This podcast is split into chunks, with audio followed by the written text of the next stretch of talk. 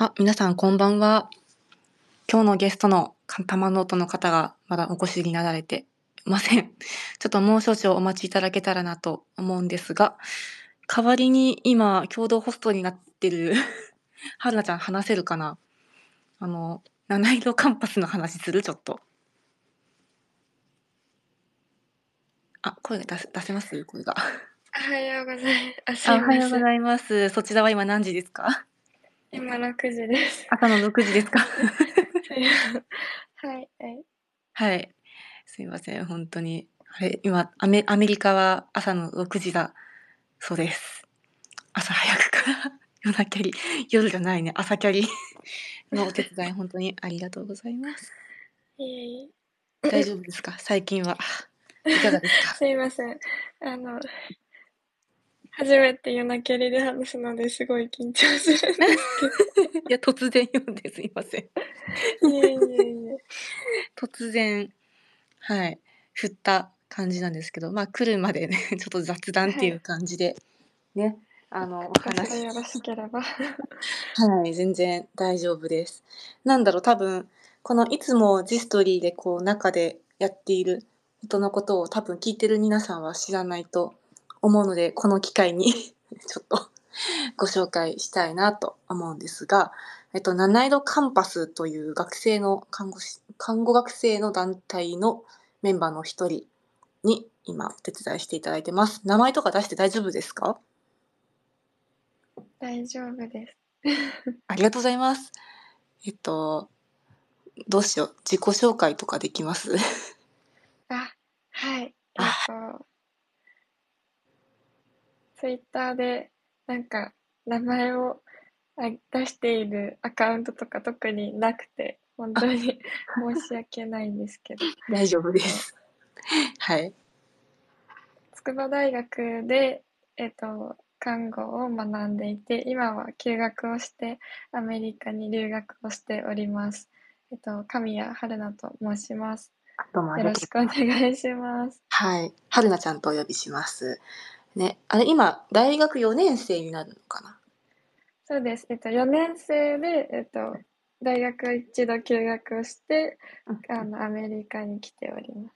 はい。いやー、すごいですね。学生の時に、私、休学っていう選択肢があるとは全く思いもしなかったので、そのアメリカに留学するっていうその決断をされたのが本当にかっこいいなと思ってます。そして、まあ、アメリカで学びつつね、こんな感じでお手伝いもしていただいていて、えーなんでアメリカに行こうと思ったんですか？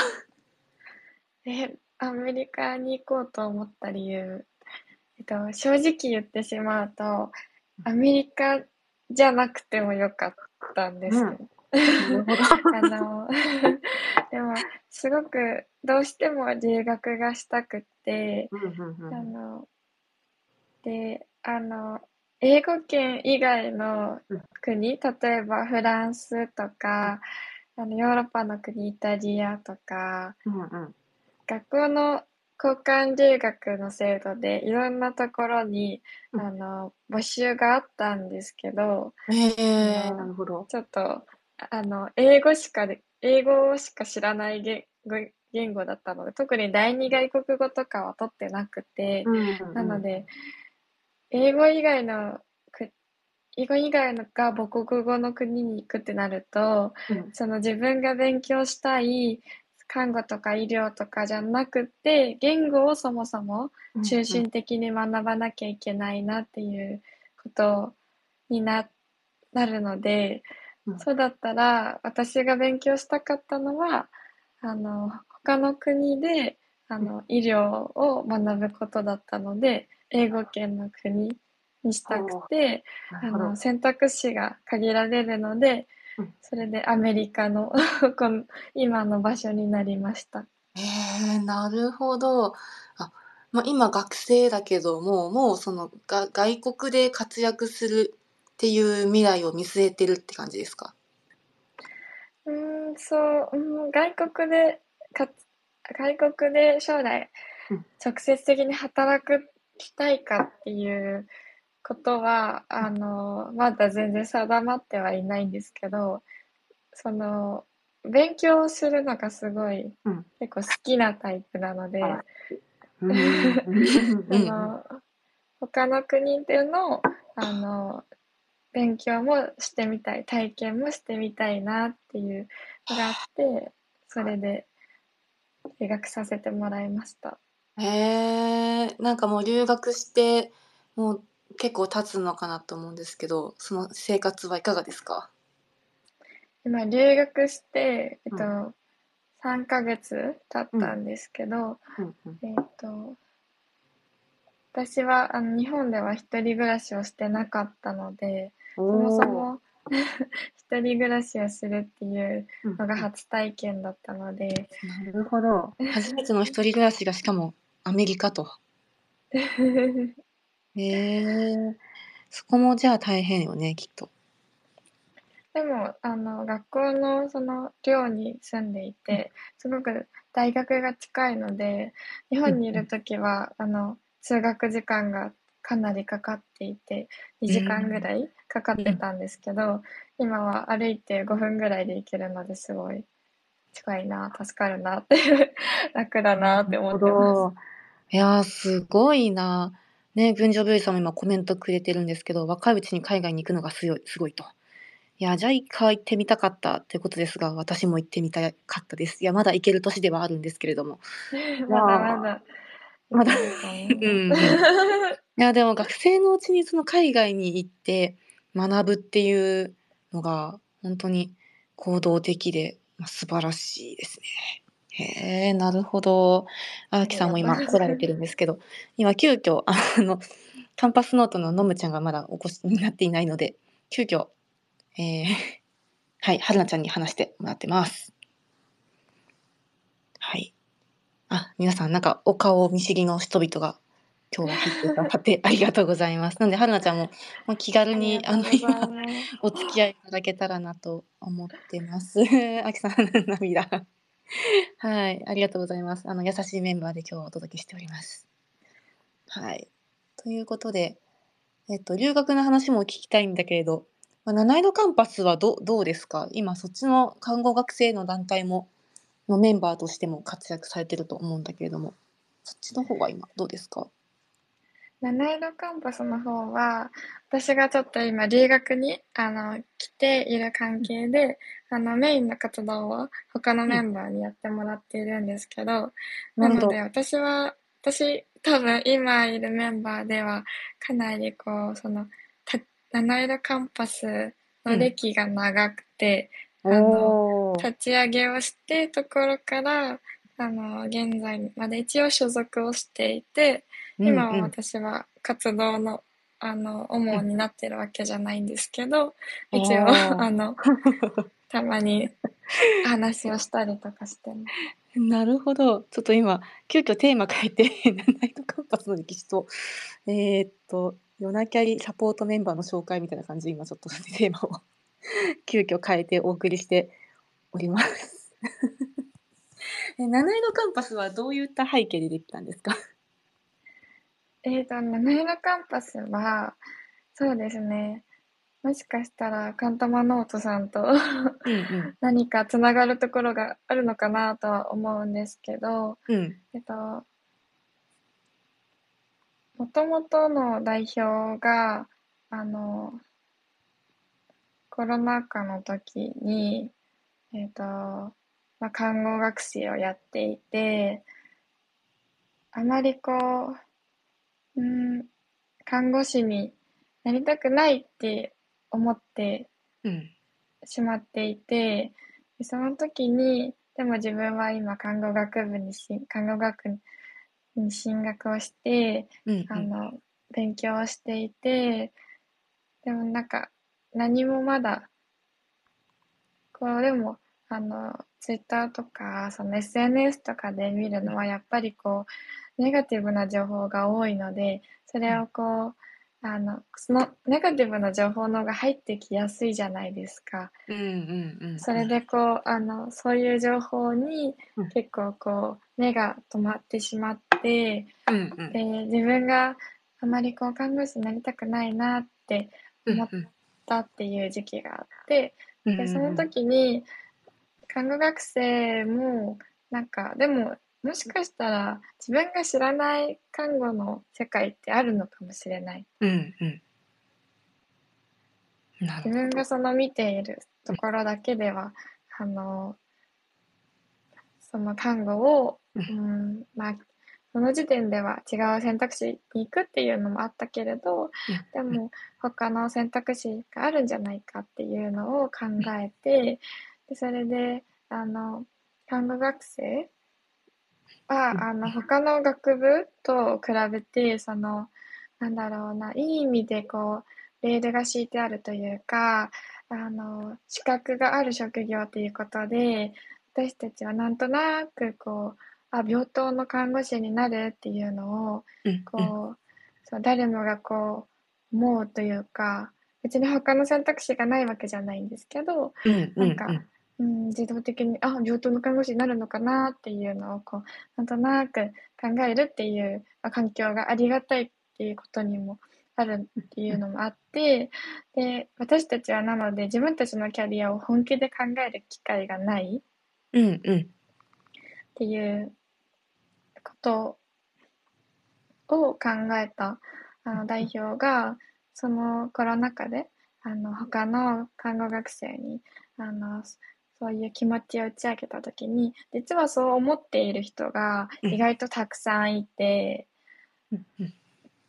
それで、あの、コロナ禍でみんなこう、なんだろう、なんか活動できなくて、うん。ふつふつと心の中で胸の内で思っていたこの違和感とか疑問とか、そういうものがこう重なって、同じ気持ちを持ったメンバーが、あの、全国から集まって、うん。あの、団体を立ち上げる、学生団体を立ち上げることになったっていう感じです。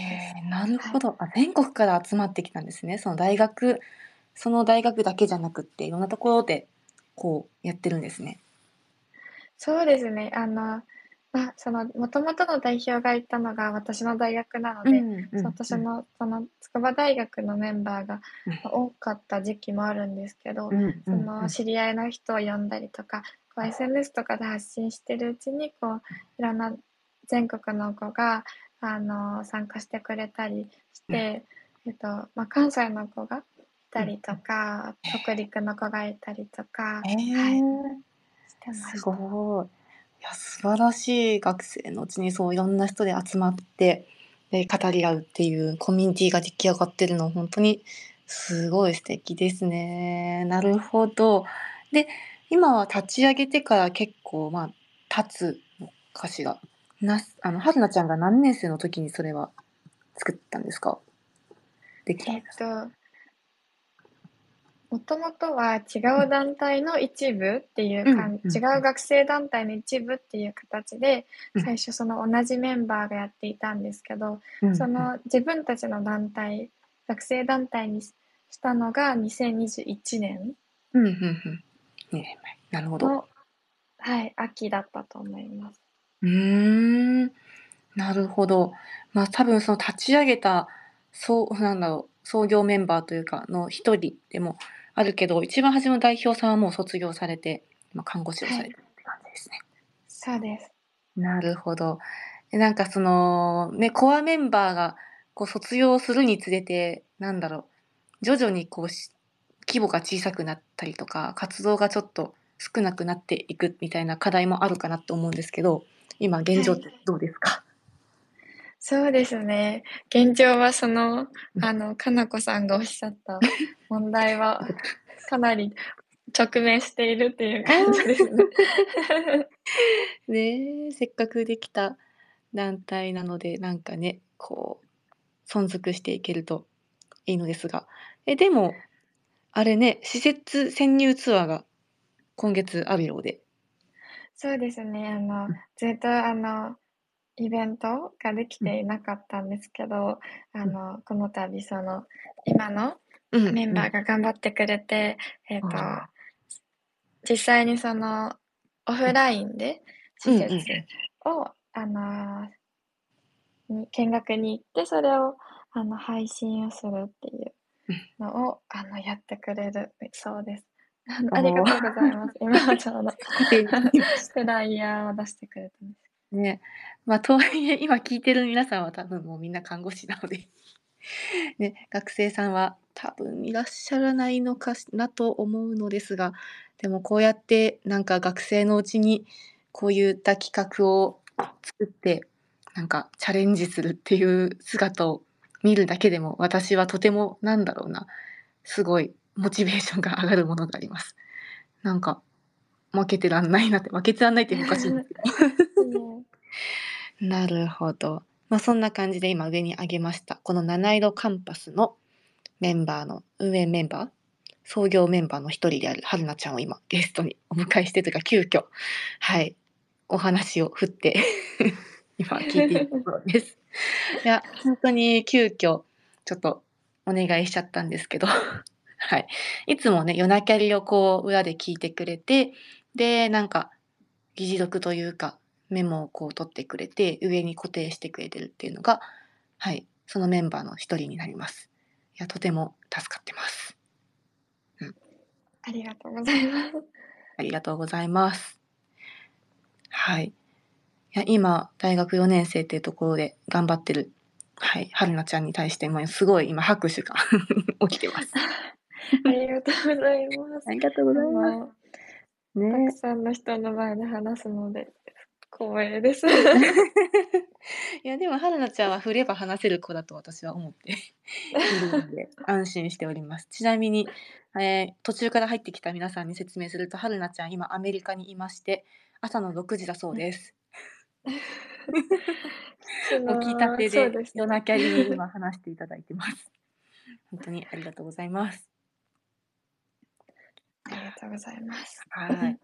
まああとは ありがとうございます。今日は本当温かいメンバーでお送りしてます。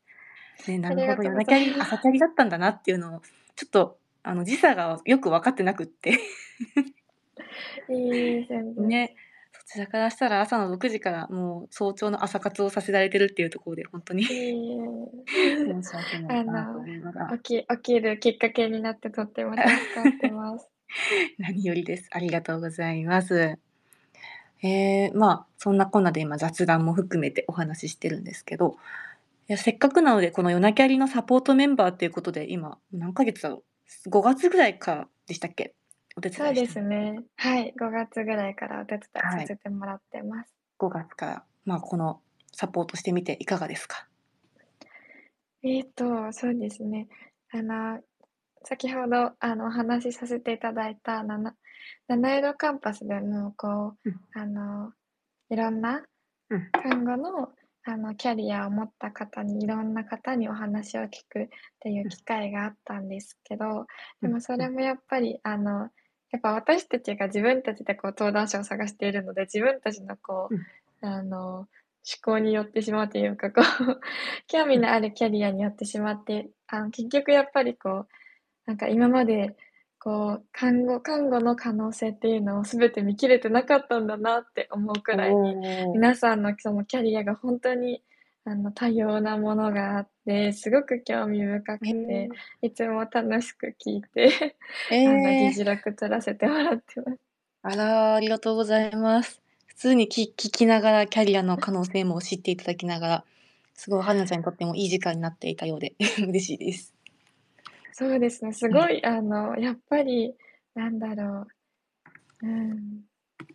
や、病棟の働き方もいろんな働き方があって、その、あの、病棟の看護師をやりながら他のことをやったりとか、夜勤専従したりいたりとか、保健師の方がいたりとか、あとはこう起業されてる方がいたりとか、あの、訪問看護をやっている方もいたりとか、あとはこう、なんだろう、いろんなあの、訪問看護をやって、病棟をやって、どこを回ってて、その経験をして、で、それを使って、じゃあ今何をやってるかとか、そういう話を聞けるとすごくこう、ああ、自分のキャリアって、こう、いつ変えてもいいんだなって思ったりとか、すごくこう、なんだろう、将来をか未来を考えるのが楽しくなるというか、あら、ありがとうござい何でもできるってうんうん思えてすごく嬉しいです。はい。よかったです。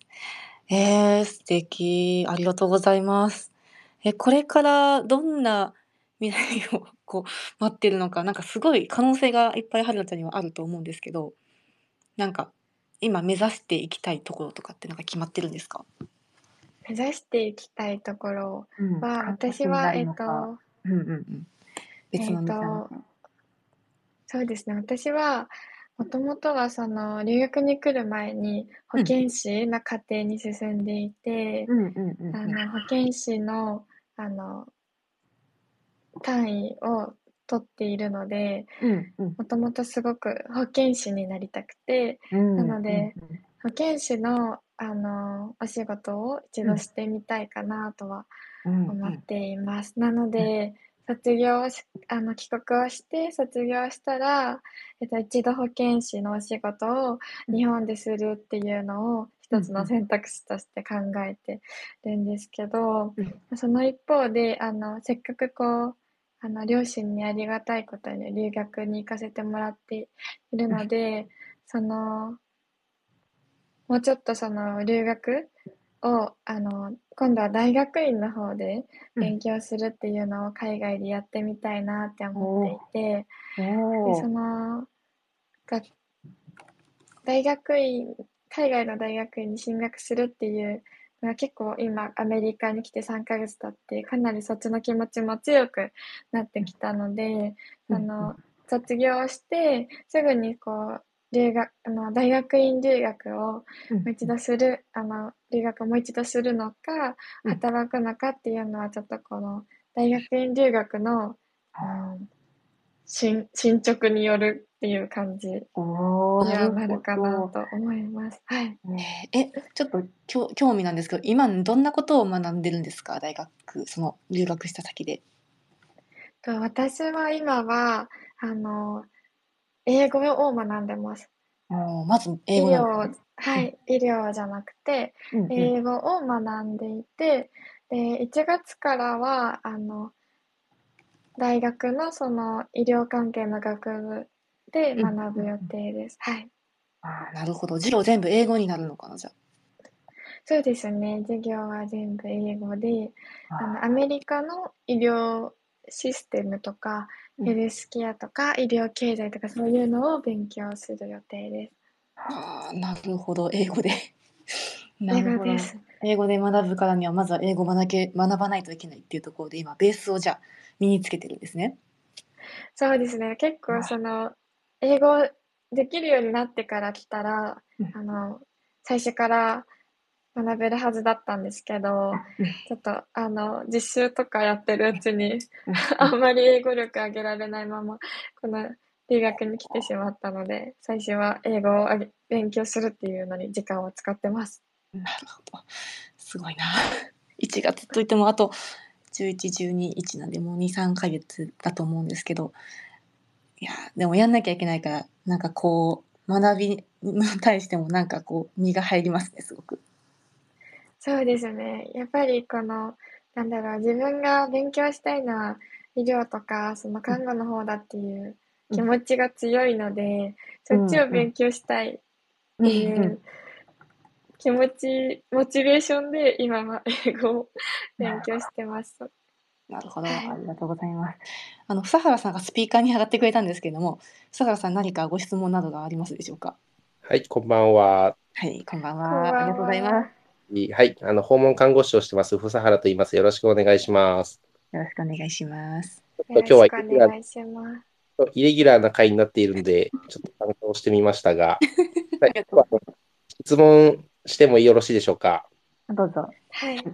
あの、さっき保健師の課程に進んでるっていう話があったと思うんですけれども、あの、はい。あくま一般論としてなんですけど、えっと、ちょうど多分コロナどうのこうのってなってからすごい大変な保健師さんの仕事っていうのもなんとなく目の当たりにしているのかなっていう気はするんですが、それ、はい。おそれでも保健師課程に進んだのは何か理由があるのかなと思って質問したくてお願いします。ありがとうございます。はい、えっと、そうですね。保健師課程に進んで、保健所や保健センターの実習に行ってそのコロナ禍で保健師さんがどんなことをやってどれぐらい忙しかったっていう話をあの聞かせてもらってあのコロナ禍でのあの看護師さんもすごく忙しかったと思うんですけど保健師もすごくこう忙し,、うん、忙しかったっていうあの、まあ、一方で注目を浴びたあの浴びたっていうこともあると思うんですけど保健師にを選んだ理由としてはそうですね。あの私は公衆衛生のかんあの考え方にすごく関心がありましてうんなんだろう。地域の中で生活をしている中での医療とかその環境とかヘルスケアとか医療システムとかそういうものに結構興味がありましてその病院病気になる前にこう予防をしたりとか何かこうできることがあるのではないかっていうところを私は勉強したい。あの何かこう自分ができることがあるのかなっていうのを探していきたいと思っていてそれで保健師をやってみたいなって思っています。はい、ありがとうございます。非常にあの、なんとか予防医療って、ここ何年か非常にあの注目をされていて、えー、っと、取り組む方も非常に多いので、ぜひあの、発展し、発展していただければと思います。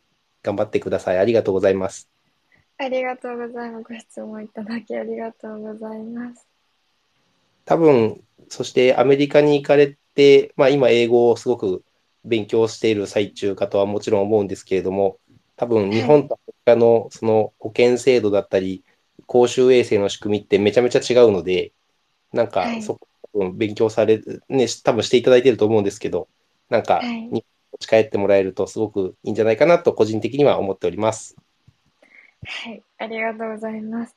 そうですね。アメリカ、私がそもそもあの留学をする結構大きな目的も、あの今、お話に挙げてくださったように、アメリカのその医療制度っていうものが日本とはだいぶ違っていてかなり違うので、あの日本に直接こうそのまま持って帰れる、そのままこう導入をするっていうことではなくて、一つの考えとして、こう、あの、海外のその保険医療制度を知っている人が、あの、日本で何かこう、新しいアイディアとか、こういうアイディアもあるよっていうのを、うん、発見して提案していけたらなっていうのをあの考えているので、はい。ぜひ、これから勉強、あの、アメリカの医療制度を勉強して、何かこう、日本の医療に応用できることがあるかとか、考えていきたいなと思っています。ありがとうございます。多分、すでに、多分、なんか今の感じだと、いろいろ下調べはされてるのかなと思うんですけど、はい、な現時点、現時点であの合ってるとか間違ってるとかとりあえず置いとくので、なんか現時点で、なんかこういうところいいなと思うところはありますか？アメリカ側でも日本側でもいいですし。そうですね。アメリカ側、うん、アメリカ側、うん、基本的には、あの、日本の医療制度は、あの、とても諸外国に比べては良いというふうに一般的に考えられていると思います。あの、アメリカに来て、もう、あの、日本の医療がいいっていうのはアメリカ人の人からも聞くので、平均寿命が高いっていうこともあると思いますし、やっぱりこう、誰もが、あの、病院に行きたいって言った時に、病院に行くっていう選択肢を結構早めに取れるっていう環境が作られているのは日本だけなのかなと思うので、アメリカは、あの、なんだろう、病気とか、あと風邪になったとか、ちょっとした症状とかで病院に行くっていう選択肢を取ることはほとんどなくて、あの、みんなかかりつけ医を持っているので、あの、かかりつけ医の、うん、お医者さんじゃなくて、まずは看護師さんに相談をするっていうのがアメリカ。で、そもそもその看護師さんに相談するのも、あの、そんなに早い段階の選択肢じゃなくて、まずはこう、あの、お薬を飲んで、自分で処方箋なしで買えるお薬飲んで良くなるかなっていうのを考えて、あじゃあ、ちょっともう難しいみたいだから、とりあえずじゃあ、ちょっとこう、医療専門の医療職の人に相談してみようってことで、最初に看護師さんに相談をして、で、その看護師さんも相談をして、で、そこでも解決しなかったら、そこでやって初めて、あの、お医者さんに相談をすることになって、かかりつけ医に会って、で、かかりつけ医もちょっと合わないってなったら、他のじゃあ、こう、医療機関を紹介してもらったりっていうことになると思うので、かなりこう、日本とは制度が違くて、あの、どアメリカのその制度がいいかって言われると、私はちょっとまだかかりつけ医がいいっていうのを勉強できていないので、まだ分かっていないんですけど、はい、あの、私が今知っているこの日本とアメリカの比較は、こんな感じです。はい。ありがとうございます。あの、本当に、お全く本当におっしゃる通りで全然違うので、あの、日本のすごくいいところ、私もそう思います。あの、病院ですごく待つ病院、大きい病院行くと1日かかっちゃって、何時間もかかるって待つから大変なんだっていう話はよく聞くんです。ただ、一方で、ね、それこそアメリカだったり、例えばイギリス型だったりすると、そもそも、えー、予約を取るのに何ヶ月待ちだったりとか、初診をも書かれないっていうのが、まあ、ある意味常識ではあるので、なので、あの、何時間待とうが、行ったその日に見て、見てくれるっていうのは、海外からするとかなり恵まれたあの環境なのかなとも実は思っております。なんかふうに思いながら患者さんの、まま、何時間も待って大変だねって言いながら、うん、まあ、だからいろいろ過ごしております。そうですよね。日本のそう私も今ちょっと日本で実習をやってる時のそのあの外来に患者さんが並んでる姿がこう 思い、思い出してきたんですけど、その実習を私はその筑波大の附属病院で主に行っていたので、やっぱり大学病院の外来だと患者さんがあの朝から皆さん、まま、たくさん待たれているっていうのも今思い出してきて、そうそうですよね、そういう患者さんがその日に来ても、たくさん2時間とか待たなきゃ、3時間とか3時間とか待たなきゃいけないっていう課題があるっていうのを、はい、今改めて気づくことができました。ありがとうございます。そうですね。なんかよく多分出てくるのが、えっ、ー、と、お金の安さと、まあ、し医療の質の高さと、あとアクセスの良さ、その3つ、あの両立とかまあ3つなんで、えっ、ー、と、3つですね。並び立てるのは非常に難しいよって話が多分どこでも出てくるのかなと思いますが、正直、僕は本当によく知らないんですけど、僕が僕の知識の中では、やっぱり日本はその3つのバランスは非常に優れているのかなとは思っています。まあ、ただ、なんで優れているのかっていうところももちろん、ちょっと考察が必要で、あの、すごくお医者さんだったり、看護師さん、臨床の方々が本当に頑張ってる姿があるんだろうなと思っているので、やや複雑な気分でもありますが、すみません。そうですよね。あの、今お話しくださっていたお金の面については、アメリカはかなりシビアな、あの、うん、医療のお金の面に関してはかなりシビアだと思います。私も今、留学に来ていて、あの、えー、保険に必ず入らなきゃいけないので、その保険に入ってるんですけど、保険料がかなり高いので、まあ、あの義務として入らなきゃいけないので入っていて、まあ、自分がこう医療を受けたい時に受けるために入っているんですけど、それでも、うん、かなり高いなってやっぱり思うので、あの、そうですね。うん日本の保険医療制度とはかなり違っているなというのをすごく実感をして、あの、生活をするっていうので、あの、精一杯な、あの、アメリカの人もたくさんいると思うんですけど、その人たちは、あの、医療を受けるっていう選択肢が本当に取れないんだろうなっていうのを想像します。はい。すいません、もし差し支えなければなんですけど、その、はい今入っている保険ってどれくらいの金額なんですか？その入らなければならないって言われてるやつは。ちょっと今、見直しますね。すいません。全然ごめんなさい。差し支えなければけど、すいません。大丈夫だと思うんですけど、金額を。多分日本だと、えーその僕もそどこに当たるのかわかんないんですが、まあ、皆保険だと国民健康保険なんかだと、まあ、げえっ、と、う約ん間、まあ、何千円、7000円とかそれぐらいのレベルですかね。で、えっ、と、まあもちろん社会保険として、えーまあ勤めたりすると、えー標準報酬月額、要するに年収に関わってだいぶ変わってくるので、全く一概には言えないんですけど、まあ月当たり、えーまあな、まあ、なん安い人で何千円。で、高い人だと、まあ、2、3万。もうちょっとかかる人もいますから、うん日本だとそれぐらいですよね。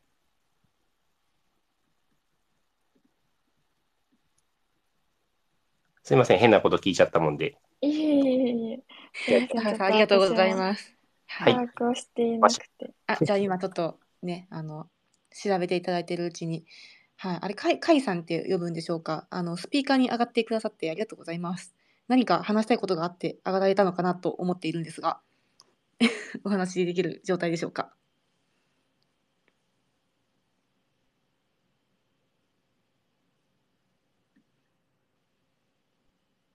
あ、大丈夫ですね。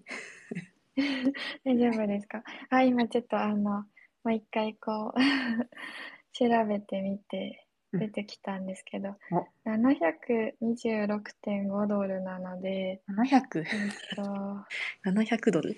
今のにドル円換算でいくと、80、100、1000万、11万円ぐらいかな。それが、?11 万円。それが、えっと、半年分。半年で10 11万ぐらい。おー結構やっぱりそれなりにある感じですよね。なるほど。あの、私は 日本でのその保険の費用に、まだちょっと両親の扶養に入れているので、詳しくないというところもあって、あの、実際に比較することができなくて申し訳ないですけど。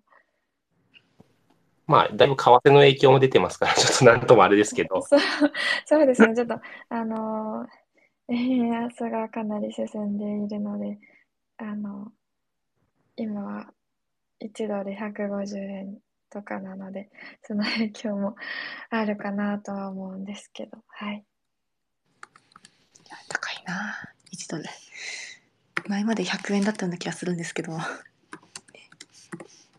はいありがとうございますいやなんか思いがけずアメリカと日本の色の違いとかすごいそういった部分のお話になっていてなんか今日の「夜なきゃり」はすごく面白いなと感じておりますはいいや本当に温かい皆さんに今日は聞いていただいてるんですけれども、佐原さんも本当に。あのご質問ありがとうございます。あの聞きたいことは聞聞けましたかね？あのすごいいろんなこと聞いてくださってありがとうございます。ありがとうございます。はい、あのとても聞いてる私たち勉強させていただいてます。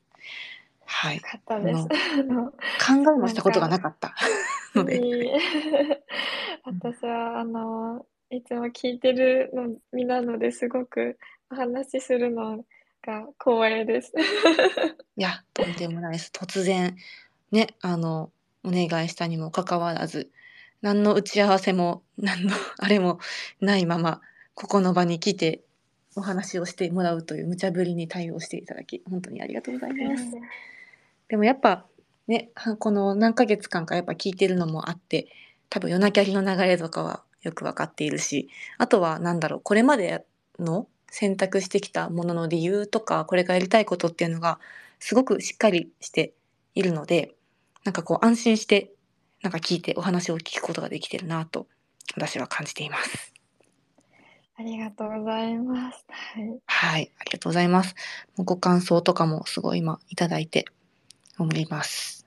はい。まあアメリカの医療は保険が全てで、いや、すごいシビアな世界ですよねっていうところとか。はい。あとは、あ、そうですね。そんな感想をいただいてます。はい、ありがとうございます。皆さん、ここまでで春菜ちゃんに聞いてみたいなとか、何かありますか？はい。お気軽に。もう、さ 佐原さんもこう、リスナーじゃないや、スピーカーに上がってくれたように、何かお話したいなってことがあったら、今回は、あの、お気軽に上がってもらえたらと思います。はい。お気軽に。お気軽にお お話しします。はーい。いや、なるほど。ちょっとなんか、何聞こうかな。私の方が、あなんかすごいな。海外での生活とかも想像できないし、何ができるんだろうなって考えたこともなかったので、うん。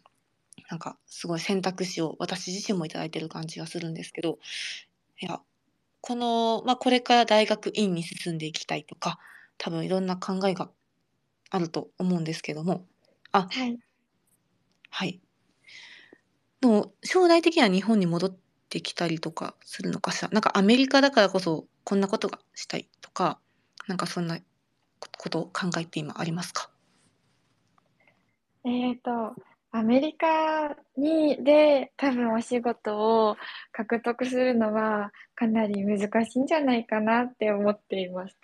うんなので、アメリカで就職をするっていうことはあんまり考えてないっていう感じですかね。そうですね。でなので、あの海外でお仕事をするっていうあの夢もあるんですけど、うんそれは多分あの日本のそのうんあの制度を使って海外に、まあ、留学というか海外に研修とか海外に派遣されていくっていう形で働くっていうのを今は考えているかなと思います。あとはあのなんだろうグローバルな企業もっとそのアメリカのアメリカの企業、アメリカの企業とか団組織っていうよりかはあのもうちょっとあのいろんなバックグラウンドがいろんな国から来た人が働いているようなうんあのうん組織で働くっていう夢もあります。はい。なるほど。今聞いてくれてる方の中で誰かそういったつてがある方っていらっしゃいますか？ぜひいたらあの、ジストリーの方まで お知らせ私の方までお知らせいただけたら嬉しいです。すごい。なるほど。海外派遣とか、グローバルな企業とか。なるほどな。いやー、ありがとうございます。そして、はい。川、川さんの方からアメリカを選んだ理由を教えてくださいという質問が来ていたんですけれども、まあ、さっき話していただいたかなと、うん。思うので、川さん割愛します。医療制度とかで選んだわけじゃないんですよね。そうですね。医療制度とかで選んだ、うん、もちろんそのアメリカの医療制度が日本で勉強してる時もあのアメリカの医療制度が全然違うよっていうのを勉強するので一番に出てくるので、うんあの知ってはい、いたんですけど、うん。あのやっぱ英語圏だったっていうのが一番大きくてあとはあのいろんなやっぱりバックグラウンドの人がいる。留学生いろんな国から来てる留学生がいるっていうのも一つこう選択した理由にはなりました。はい。えー、実際に関わってみてびっくりしたこととか、なんかエピソードあります？アメリカでびっくりしたことですか？単純に。単純に。文化 文化的に。そうですね。えっ、と、本当に、私が来ているのが田舎っていうのもあるんですけど、うん。本当に車社会で、うん。あの、車がなければ、あの、道を、あの、あーと、道を交差？交差っていうか、こう、反対側の道に行くっていうのもできないえ。ので、すごく、あの、不便だなと思ってます。ー、ああ、なるほど。はい。そういったところ。なるほどな。え、ゆきこさんスピーカーに上がれますか？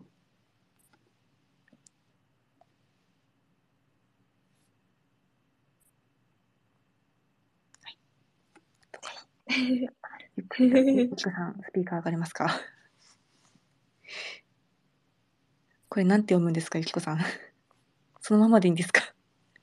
？MPH これなんて読むんですか ?PhD、JPO とかも目指せそうですよねというコメントをいただいてるんですけど、読み方合ってますか？それは一体何ですか？え JPO はあのあの国際機関にあの日本から日本のあのうん、外務省だったかな、何省だったかちょっと忘れちゃったんですけど、その日本の組織、日本の政府の組織があの国際機関にあの派遣、えっ、ー、と、確か30歳までだったか31歳、35歳だったか忘れちゃったんですけど、までのあの人を、えっ、ー、と、派遣する制度がありまして、それが JPO っていう制度。素晴らしい。なるほど。そういったものも視野に入ってるんですか？そうですね。あの、本当にもう、もはやなんか手が届くかわからないので野望みたいな感じになっちゃうんですけど、あの JPO に受かるっていうのが結構一つの私の目標でもあったりするので、あの今ゆきこさんが出してくださって、あ、ドンピシャ来たって思ったんですけど。ライキコさん、いい質問でした。いい。いいでした。あ、あ、今来た。あ、どうぞ、ゆきこさん。あの、喋っていただいていいですか？すみません。離れてたら。あ、そう、春菜ちゃんすごいなと思ってて、そう、なんか公衆衛生に興味があるって言ってたので、将来海外の大学院でそう公衆衛生の修士課程とかあの博士課程とか行くのかなと思ってそういうの興味ありますか？っていうお話です。そうですね。はい。あの、おし今おっしゃってくださった通り、あの、JPO のその制度のあの応募資格がそもそも修士以上なので、あの、そこの応募をするためにそもそも修士が必要なので、もちろん英語力とかもあると思うんですけど、あとは、あの、もちろん、げあの、あの、いろんな経験、その、お仕事に、お仕事をするにあたって必要な経験っていうのはたくさんあるので、その経験を積む必要があると思うんですけど、あの、まずは、いつかはその大学院で修士を取らないとそもそも JPO に応募できないので、その大学院を目指しているという背景も少しあります。はい。ありがとうございます。なんかすごく私も超憧れてたキャリアだなと思って、ぜひ未来ある春菜ちゃんになんか託す 託すのも変ですの目指してる人がいるって思うと嬉しいなと思って聞いてました。ありがとうございます。あと私はまだまだ、あの、なんだろう、雲の上みたいな キャリアなので、これからどうやって自分がその実現性を広げていけるかっていうのをちょっと今自分に課しているというか そう、どうしたら実現できるかっていうのを、うん、探しているという感じにはなります。はい。ありがとうございます。またいろいろお話聞けたらと思います。ありがとうご質問ありがとうありありがとうございます。質問？ありがとうございました。はい、ありがとうございます。え、JPO って言われて、今聞いてる皆さんはパッと思いつきました。私だけですか？ななんですか？それってなったの？ちょっとすごく恥ずかしい気持ちになってます、今すごく。そんなことないです。多分なんかそういうとか興味ある人がってるぐらいだと思います。そうあのなんだろう医療医療でやってるっていうよりかはそのなんだろう国際機関を目指している人とか、その国際関係の学部の人の方が詳しかったりとかするのかなと思います。はい。なるほど。今ちょっと佐原さんがね、このご提示してもらったこのページを見てるんですけど、なるほど。この応募時点で35歳以下であること、修士号を取得していること、2年以上の職歴があること、パート、アルバイト、インターンの期間は除く、えー日本国籍を有していること、えー将来にわかり、えー国際機関で働き続ける意思を有することっていう応募要件もあるんですね、これ。そうですね。はい。うーん、修士号は大事ですね。そのために今、勉強されていて。いや、でもすごい、なんかこれから看護師としてのなんか臨床経験を進むっていうよりかは、そういったところでどんどん学びを深めていくような未来がちょっと見えてきましたね。そうですね。でも、やっぱり、あの、さっき、あの、経経験が2年必要っていうのも応募要件にあったと思うんですけど、うんこう、何か組織で働くってなった時に、自分が希望するポストに就くためには、やっぱ、そのポストに必要な経験を、あの、どこかで積ませてもらう必要があると思うので、うんあの、卒業した時に、あの、自分が新人として働かせてもらえる、勉強をたくさんさせてもらえるっていう立場であるならば、あの、臨床に出て、あの、看護師としてなのか、ちょっと保健師としてなのかはまだちょっと決められてないんですけど、うん。何かこう、経験をするっていうのもすごく、あの、貴重な、あの、自分の財産にはなるんじゃないかなと思っているので、はい。経験したいなとは思ってるんですけど、そのちょっと順番とか、キャリアプランはまだ、あの、明確にはできてないところではあります。えー、でもすごいな。ありがとうございます。いやもうなんか 急に話していただいて割ともう1時間近く経っているんですが話してみてどうでしたか？あの ちょっと最近こう、あの、英語の勉強とかの方に集中していて、こう、あの、自分のその、看護、看護から、あの、結構離れていたりとか、うんあの、医療から結構離れていて、ちょっと自分のキャリアを、あの、見つめること、時間が少なかったので、今日こうして、あの、自分のキャリアを久しぶりに見直すことができて、とっても、あ自分も一回考えて、あの、今できることから行動しなきゃって思える機会になりました。ありがとうございます。ありがとうございますいや本当にしっかりされていて感動しました。ありがとうございます。ありがとうございます。あの、たくさんの方に聞いていただいて、すごく恐縮です。はい。ありがとうございます。そして私が今上に上げたんですがえっ、と感想アンケートにご協力ください。はい。あとはもしよかったらアプリをダウンロードしていただいて使ってもらえると嬉しいです。はいよろしくお願いします。ます私もジストリーの一人として、あの、いつも私、このアンケートを掲載させていただいてるんですけど、はい。ご協力くださってる方、皆様ありがとうございます。ありがとうございます。はい、本当にお世話になってます。え、ジストリーに入ってみて、ジストリーってどう思います？えー、そうですね。すごくあの、なんだろう、その、みな、皆さん、あの、オンラインで働かれてるんですよね。合ってますか、はい、合ってます。なんか、そもそもその働き方自体もすごくこう、新しいというか、私からはちょっと、そう、なんか想像できなかった働き方というか、で、私が今こうしてアメリカに行っても、あの、お手伝いをさせてもらえるっていうのもなんかすごく、うん、新しい働き方だし、選択肢が広がるなっていうのをすごく感じます。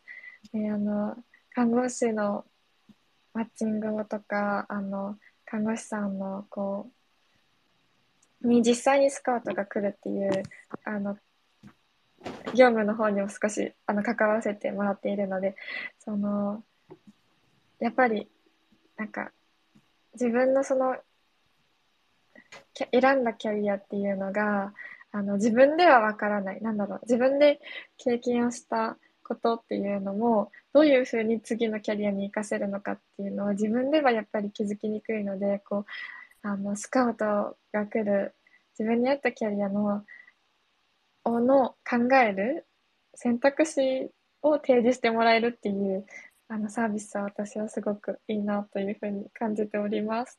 ありがとうございます。すごいうまくまとめていただきました。ジストリーのことについてもありがとうございます。本当に。ありがとうございます。あの、説明が合ってるか心配なんですけど、あの、はい、大丈夫だと思います。大大丈夫体合ってまですか？ありがとうございます。す。はい。まあそんなアプリなので、皆さんもぜひ使ってもらえると嬉しいです。はい、ありがとうございます。ということで、皆さん何かご質問とか気になることとかありますでしょうか？はい、特になければ、あ、大丈夫ですね。あ、どうぞ、佐原さん、感想の一言じゃあ。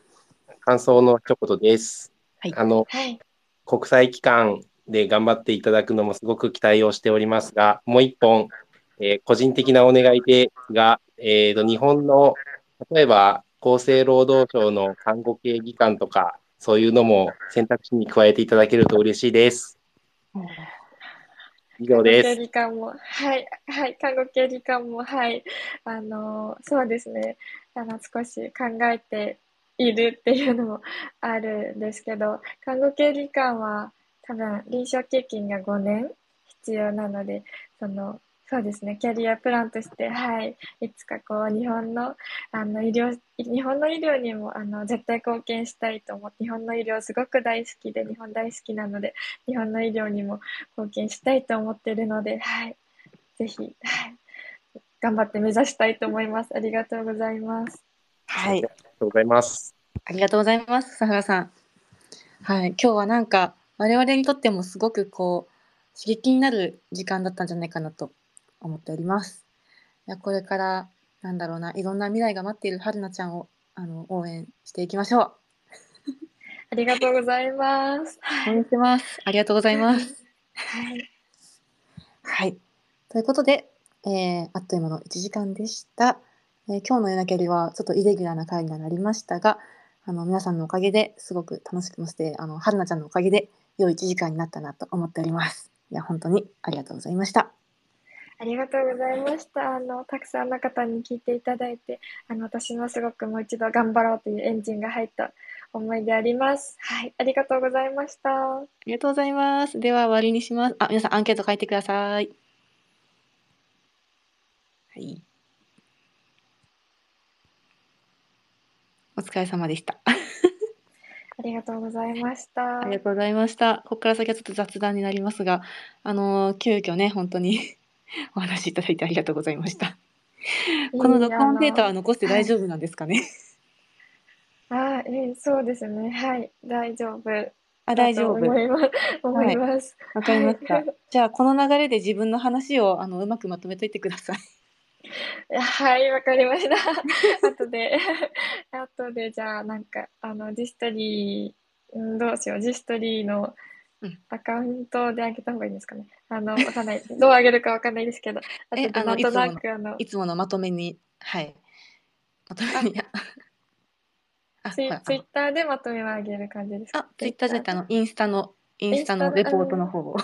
あ、あわかりました。はい。自分の話。自分の話なので、あの、話してないこととかも書いてもらっていいし、はい。書いといてください。せっかくなので。ありがとうございます。はい。ありがとうございます。皆さん、アンケートを書いていただけましたか？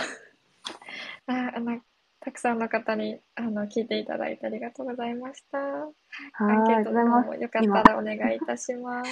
助かります、本当に。今、7時ですね、そちらは。朝の。そうですね。はい。今日はじゃあ、これから学校ですか？はい。これから学校に、はい、行きます。はい。頑張ってください。朝から本当にあありりがとうございます。い。い皆さんもアンケーありトの方がとうございます。ということで、これで終わりにしたいと思います。皆さん、え おやすみなさい。そして、はるなちゃんはいってらっしゃい。ありがとうございます。本日はお越しください、お越しくださりありがとうございました。はい。はい、終わります。終了。終了。